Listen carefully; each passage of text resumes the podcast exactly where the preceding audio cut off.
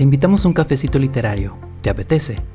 Nuestra recomendación de hoy es el cuento La novela del tranvía de Manuel Gutiérrez Nájera. Me viene muy bien, porque yo no quería una clase exhaustiva de literatura, así que me viene muy bien esto, disfrutarlo, leerlo, comentarlo eh, de una manera que podamos hacerlo cualquiera, hayamos ido a la facultad de letras o no. Sí, o sea, querías herramientas para hablar con personas de literatura y terminaste hablando con personas de literatura. Ajá. Cafecito Literario es un encuentro entre amigos. Leemos juntos un texto para luego comentarlo sin nada planificado, sin libreto y sin tanto protocolo. Puedes escuchar en vivo o participar en la lectura de los textos siguiendo el enlace de la descripción. Si no, quédate aquí, lee previamente el cuento asignado y pasa un buen rato con nosotros. Así que si estás preparado, que comience la charla. Janet, ¿cómo estás? Hola. Hola, hola, ¿cómo están? Hola Janet, voy a refrescar que no te veo. A ver, ¿dónde está mi chica? Aquí. Hola Janet. Hola, Ayer, no vine, estoy faltando mucho estos días. Le estaba preguntando a Alberto si sabía cómo se decía en Venezuela o en Colombia eh, cuando los niños, ahora no se hace, pero antes era muy frecuente aquí en España. Eh, las madres estaban muy ocupadas, tenían varios hijos y no podían llevar a su hijo al colegio. Y además no había coches, no había peligro. Y el hijo se iba solo al cole. Pero en vez de ir al colegio, no iba al colegio, se quedaba en la calle con sus dos o tres amigos que habían decidido eh, librarse del cole ese día y se iban a jugar. Entonces hay una palabra que aquí les llamamos hacer novillos, no ir al colegio ese día porque pero sin que se entere tu madre, es hacer novillos o hacer la piarda, se dice en el sur, en Andalucía, se dice, eh, hoy he hecho la piarda, que no sé lo que significa y debería de saberlo. Y quería saber si en Colombia, Venezuela, hay alguna palabra para, para decir eso mismo. Acá se dice, acá se dice capar clase. Capar clase, muy bien, muy bien, capar. ¿Y allá se dice hacer novillos? Hacer novillos, sí.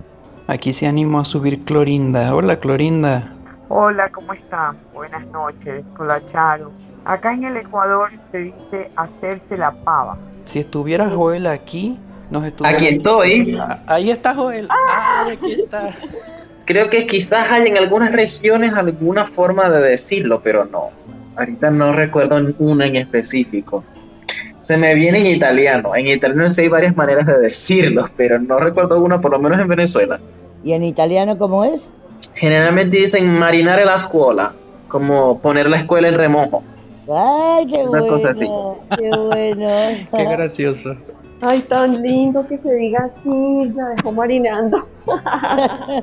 sí, el remojito ahí, para luego. Qué bonito. Bueno, bien, bien amena la conversación sobre los modismos en cada país. Vamos a pasar ahora entonces a la mm, a la lectura del día de hoy, ya son las 8 y 11. Hoy vamos a, leer este, la novela del tranvía. La novela del tranvía es un cuento de Manuel Gutiérrez Nájera que puedes encontrar en línea y fue publicado originalmente en 1887. Anímate a leerlo y disfrutarás mucho más de la conversación. En el relato, el protagonista se sube a un tranvía que atraviesa la Ciudad de México y mientras se suben y se bajan los demás transeúntes, él va haciéndose una idea de la vida de cada uno de ellos, basado en su vestimenta, sus aires y el lugar hacia donde se dirigen. Está lloviendo y se alternan a lo largo del cuento las descripciones de la imaginación del protagonista con las del agua de la lluvia y los paraguas. Bueno, ¿qué les pareció? Fíjense que este, este autor eh, yo lo conocí por mm, una, unos videos que estoy viendo sobre la literatura aquí en México y esta, este, en este caso él es de, del modernismo, de la etapa del modernismo. Entonces, como les estaba comentando al principio, eh, es bien curioso ese acercamiento que él tiene, por ejemplo, en el caso del tranvía, con la parte de la tecnología. Hola, buenas noches. Ay, Ofelia, ¿cómo estás? Hola, Ofelia. Yo me acordé. Ay, perdón, ya me tomé la palabra, no hay problema. Sí, adelante. Yo me acordé de cuando, este, hace muchos años, ¿verdad? que viajaba yo diariamente y viajaba un buen tramo en el metro, casi toda la línea. Eh, y cuando uno se va a una misma hora, bueno, te encuentras casi a la misma gente. Inclusive te vas haciendo, pues, conocido de esas personas, ¿no? Porque así como tú ves a los, a los demás que, este, que habitualmente al mismo horario que tú toman el vagón, pues vas aprendiendo inclusive el cómo reaccionan a ciertas cosas, va uno observando y se vuelve uno muy buen observador, pero como tú dices, deja uno, bueno, más bien no como tú dices, sino como dice aquí el libro, el texto, eh, vas haciéndote historias y te vas imaginando conforme esas respuestas o ya sabes que en tal estación le está esperando alguien a esa persona y que va a salir muy contenta y le va a estirar los brazos y te imaginas, ¿será su esposo o será su amante? ¿O será esto? Y dejas volar la imaginación y te vas formando historias que pues a lo mejor ni son ciertas, ¿verdad? Pero pues te das la oportunidad de, de pues de imaginar, de imaginar y de ocupar tu mente en algo. Una forma de, de entretenerse también en ese viaje, Ofelia, dejar volar la imaginación. Así es e incluso se puede utilizar como una técnica para estimular la creatividad. Yo lo he hecho eh, y con ese objetivo en particular. Este, me pongo a, a ver y, a mm, como, como a, mm, a sacar el, el, entorno donde la persona vive de acuerdo a la vibra que la persona me da, no sé, es algo un poco hasta metafísico. Y de ahí he sacado unas historias bien interesantes, pero es también una forma así como de, echarle leña eh, a la creatividad un poquito. Y también es una terapia ocupacional, Alberto, porque a veces uno se sume en sus pensamientos o en sus problemas o en situaciones que no le encuentras arreglo. Y cuando tú vas observando a la gente, te olvidas de todo eso. Es una manera de relajar tu mente. Y es bonito también. Sí, ¿dónde queda el chisme? Ah, sí, claro, pero no podía yo decir que también es uno chismoso. Ay, me gustó mucho dónde estaba ese señor escondido para mí, porque no lo conocía. Sí he oído el, apellido, sí lo había oído, pero nunca lo había escuchado. Me encantó. Ay, me parece un grande. Me encantó cómo describía todo y ese prejuicio típico de, la, de, aquella época, por eso preguntaba el año, bueno, a prejuicios América Latina y todavía, claro, obvio, pero como la describía, hay una cosa al principio era un paraguas que parecía, como que se abría un paraguas y parecían las alas de un murciélago. ¡Uy, qué cosa tan divina! Eso me encantó. No, me encantó, me encantó. Sí, él es, eh, como les comenté, parte de, esa, de ese movimiento em, del modernismo. Y dentro de este compilatorio, eh, no solamente está él, sino otros autores también del modernismo que les, que les, estoy, que les estoy trayendo, tanto hombres como creo que dos, una o dos mujeres también. Em, y él es uno de los principales. Entonces estamos conociendo otra, otra etapa de la, de la mm, cultura literaria mexicana. ¿Qué tal?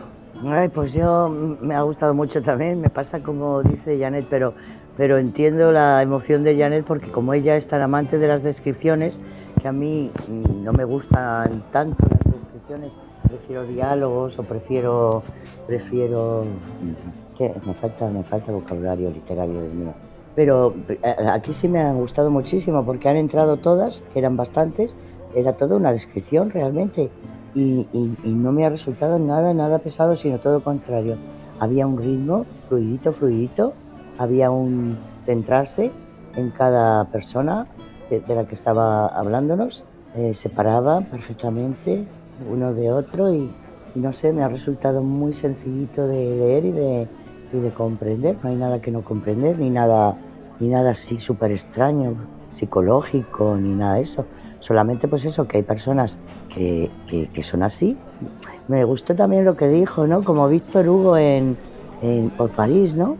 Que no sabía yo que a Víctor Hugo le gustaba, le gustaba andar por ahí por París estar viendo cosas, observando seguramente a la gente. Por eso tan magnífico escritor, ¿no? Claro, si uno no observa, pues no, no, ¿de dónde va a sacar las ideas y los temas? Me ha parecido muy, muy, muy bonito, muy bien escrito, muy para todos los públicos. Sí se podía leer este en los colegios, ¿por qué no?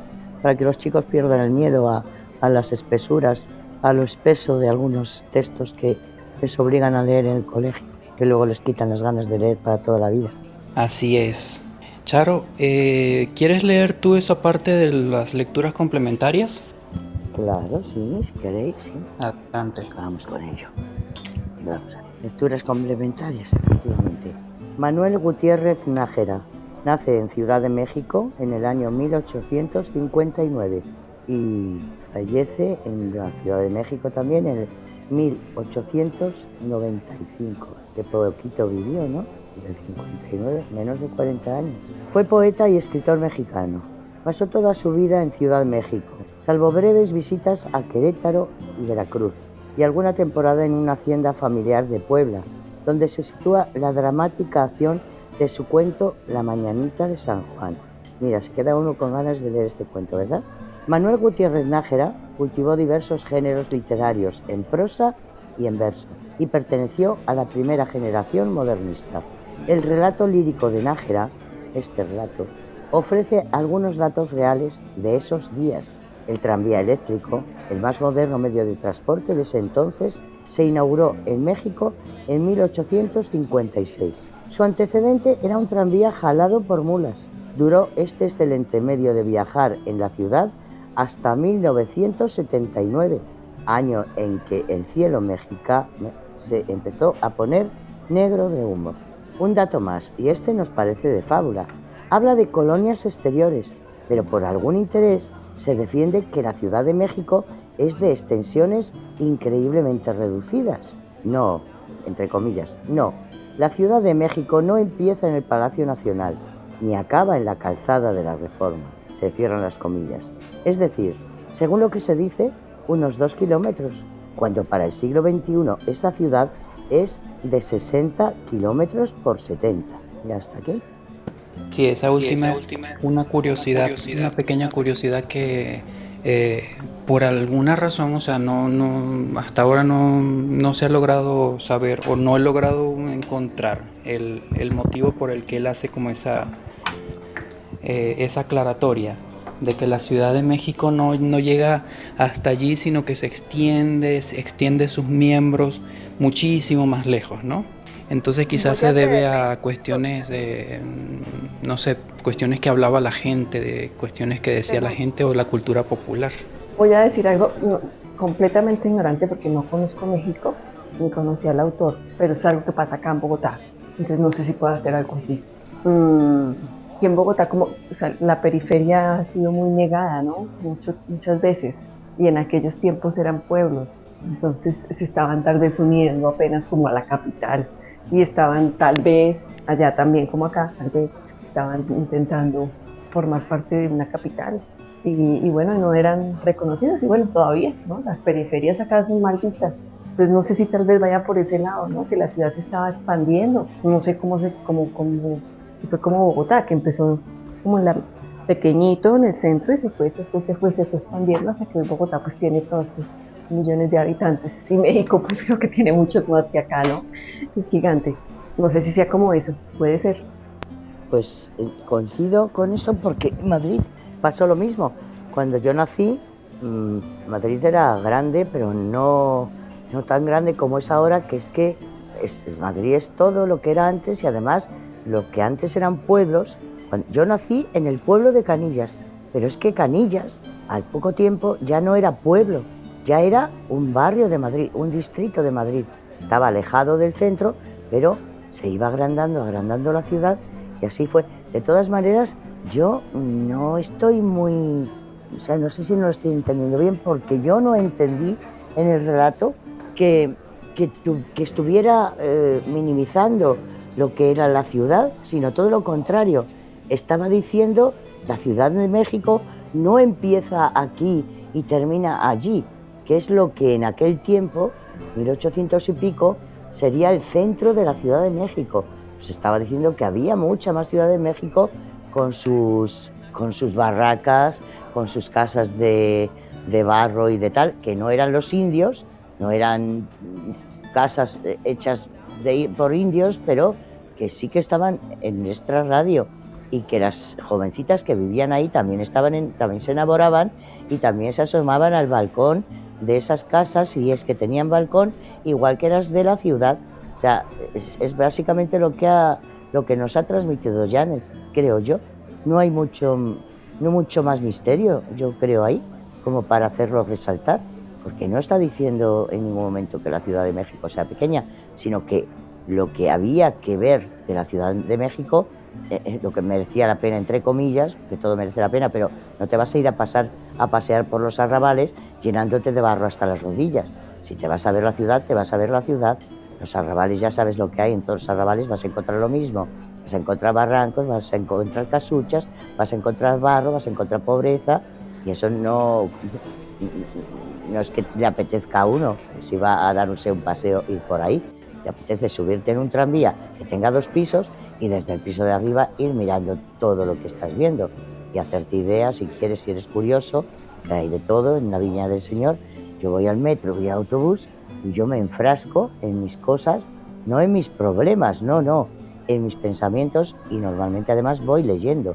Pero me aburre muchísimo mirar a la gente, estamos todos, somos todos en el vagón como, como muñecos que estamos ahí un tiempo y luego nos levantamos, muñecos eh, inmóviles, uno mirando al vacío, el otro mirando al infinito, y otro, afortunadamente ahora casi todo el mundo va leyendo, eh, con el móvil o escuchando música, pero no soy de esas personas que, que sean ni especialmente curiosas ni curiosas. Yo al primer golpe de vista ya me hago una idea, sin quererlo yo, me hago una idea de lo que hay, de dónde estoy, y ya como que no necesito averiguar mucho más. No me lo pide, no me lo pide la, la mente, no me lo pide mi imaginación. No sé por qué. Quiero decir con esto que, que, tan bueno es lo uno como lo otro, me imagino. Que no está nada mal y que para la gente que, que quiera escribir, pues claro, si yo quisiera escribir también, creo yo que tendría ese, tendría ese objetivo. El objetivo es escribir una novela, pero sí que me fijaría más. Si yo quisiera escribir, sí que tendría que fijarme más en lo que ahora no veo, no tiene sentido que yo me fije. No recuerdo ahorita quién fue el autor que dijo que un escritor es una persona, es un hombre que enseña a su mente a portarse mal. y es que precisamente uno tiene que ir más allá. Eh, te estás viendo y están ocurriendo cosas a tu alrededor y parte de, esa... Em, de esa vena de escritores es hacerte una historia, buscar eh, crear, crear algo, plasmarlo en alguna nota, o sea, muévelo, muévelo, porque tienes que, tienes que trabajar esa imaginación. Entonces sí, tienes mucha, tienes mucha razón por ese lado. A mí me encantó la, la trama y la, sobre todo algo que, a mí me gusta también, que es la eh, mover mi imaginación eh, cuando he tenido que estar en otras partes donde he tenido que utilizar eh, otros medios de transporte, pues eh, digo esto por, la, por esta novela, eh, yo he ido engarzando diferentes cosas para crearme, para crearme una imagen de más allá de, de ver a la persona. A mí me gusta muchísimo esto, mover, dejar que mi imaginación se vuelva un poco loca. A mí me encantó, realmente que me gustó mucho. Muy sencillo, muy, muy suave para, para entenderlo, para, como dice Charo, para enseñarlo, para llevarlo a que los chicos, a que los, jóvenes lean este, este cuento. Así es. Bueno, él fue principalmente poeta y periodista, pero su gran parte de su obra fue poesía. Él cultivó ambas ambas vertientes, la, el verso y la prosa. Y yo creo que de ahí también sale un poco ese, mm, este, esa buena elección ¿no? de las palabras, ese buen uso de, un vocabulario rico, también viene de allí, de, de, su, de, su, misma experiencia dentro de la poesía. Me imagino, Alberto, que es el, esa otra novela a la que ha hecho alusión, que con esta memoria mía que tú sabes y que todos sabéis, no recuerdo y la acabamos de leer, eh, que me ha llamado la atención y me han dado ganas de leerlo. Eh, eh, no, no, tenéis ni idea de, de, ese libro a lo que hace referencia, ¿verdad? O ese cuento.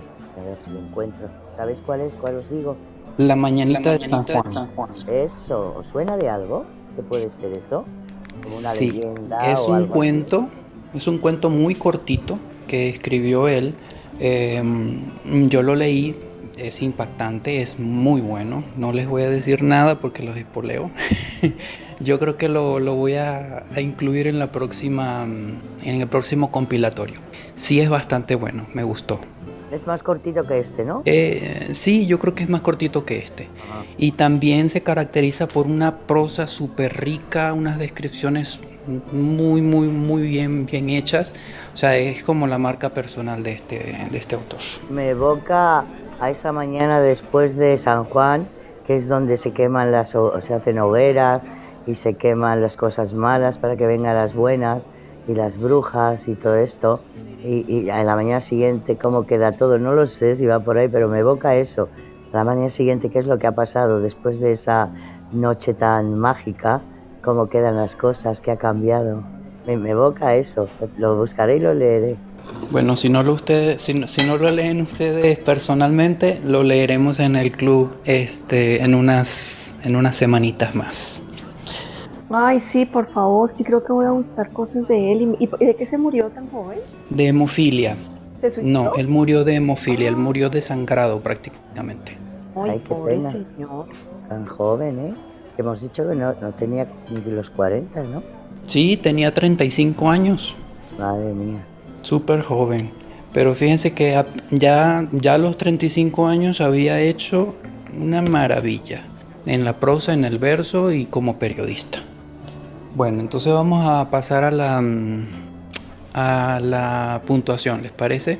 Em, a ver, en mi caso, este, este cuento está muy bien hecho, me gustó mucho y mm, me evoca muchas cosas porque son cosas que yo he hecho. Así que le voy a dar un, un 4. Le voy a dar un 4. ¿Cuánto le darías tú, Janet? Le voy a dar 4 o 5. Me parece brillante como escribe. Maravilloso. Estoy fascinada. Bien, bien. ¿Y Charo, cuánto le darías tú? Mm, Cuatro o cinco también, porque, porque es que me has resultado tan agradable de leerlo y tan, no porque sea suave, ni que es suave, ¿no? Pero no había nada de cursilería, ni palabras rebuscadas y sin embargo ha tenido unos golpecitos como las alas de murciélago, el paraguas que se abre y, y- forma como esas alas de murciélago que, que, que Janet ha visualizado y yo también y creo que todos los que hemos eh, oído eso y otras cositas que ha dejado ahí como perlitas que sin ser cursis, pero, pero te estaban dejando una placidez y, y un- y un- y una suavidad en las descripciones y las descripciones, como he dicho antes, me repite más que la cebolla, que a mí no es que me vuelvan loca, pues depende de cómo se hagan y estas me han parecido tan buenas, tan buenas que ni he sentido que estaba describiendo. Un 4-5. Suavecitas las descripciones, a pesar de ser muy ricas, sí. Clorinda, ¿cuánto le darías tú? Por esas perlitas que han movido mi imaginación, eh, yo un 4. Muy bien. Y Benjamín, ¿vas a darle puntuación? ¿Estás por allí? Igual en el room chat, Ángel, Graciela, yo, ONG, si han escuchado completo el relato, también pueden, pueden darle su puntuación. Ahí. Ángel ya, Ángel ya Ángel. lo ha dado, sí, se anima a votar y le dan 4. Ángel Bayón. Ujú, Ok. Hola a todos. Hola Benja. Charito, ¿cómo estás? Muy- Hola Janet. Muy bien, ¿y tú qué? Florinda, Alberto. Mira, estuve, Hola. los estuve escuchando, pero me distraía por momentos porque estaba haciendo unas cosas y aparte lo, lo comencé a escuchar ya tarde, así es que me abstengo de, de, les- de la puntuación, pero, pero sí coincido que al menos esa parte que escuché pues sí me, me- me gustó mucho también. Muy bien, entonces la puntuación nos daría un 4.16 y hasta ahora es el cuento que lleva la, la cabecera, la delantera dentro de este, de este compendio. Qué bien. Fíjate, tan sencillito, ¿verdad? O sea, que no estamos puntuando obras de arte aquí, estamos puntuando nuestras especiales sensaciones, lo que las convierte para nosotros en pequeñitas obras de arte, para cada uno. Claro, es algo muy subjetivo. Yo, para mí, pudiera ser un, un cuento, un relato insoportable y para otra persona un deleite, ¿no? es algo muy personal. Claro, pero que no estamos analizando literariamente.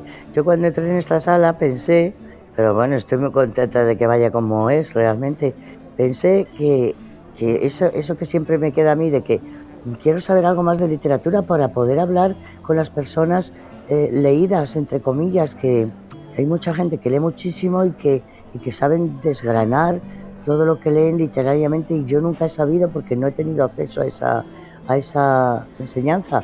Pero te digo una cosa, que estoy viendo que, ¿para qué? Que ni falta que me hace. Que puedo charlar con, con gente que lee mucho, como Janet, como tú, como todos los que estáis aquí, como, como nuestra amiga que no ha venido, Sony, y, me entiendo muy bien, perfectamente. Que no sea capaz yo de, de expresarlo no quiere decir que no esté sabiendo lo que me estáis enseñando. Son cositas que cada día cae alguna y me viene muy bien, porque yo no quería una clase exhaustiva de literatura. Así que me viene muy bien esto, disfrutarlo, leerlo, comentarlo eh, de una manera que podamos hacerlo cualquiera, hayamos ido a la facultad de letras o no. Sí, o sea, querías herramientas para hablar con personas de literatura y terminaste hablando con personas de literatura. Ajá. Sí, se me quitó el... No tenía complejo, pero era como una meta que decía, bueno, ahora que puedo y tengo tiempo, voy a ver. Pero ni falta que me hace, ¿eh? de verdad.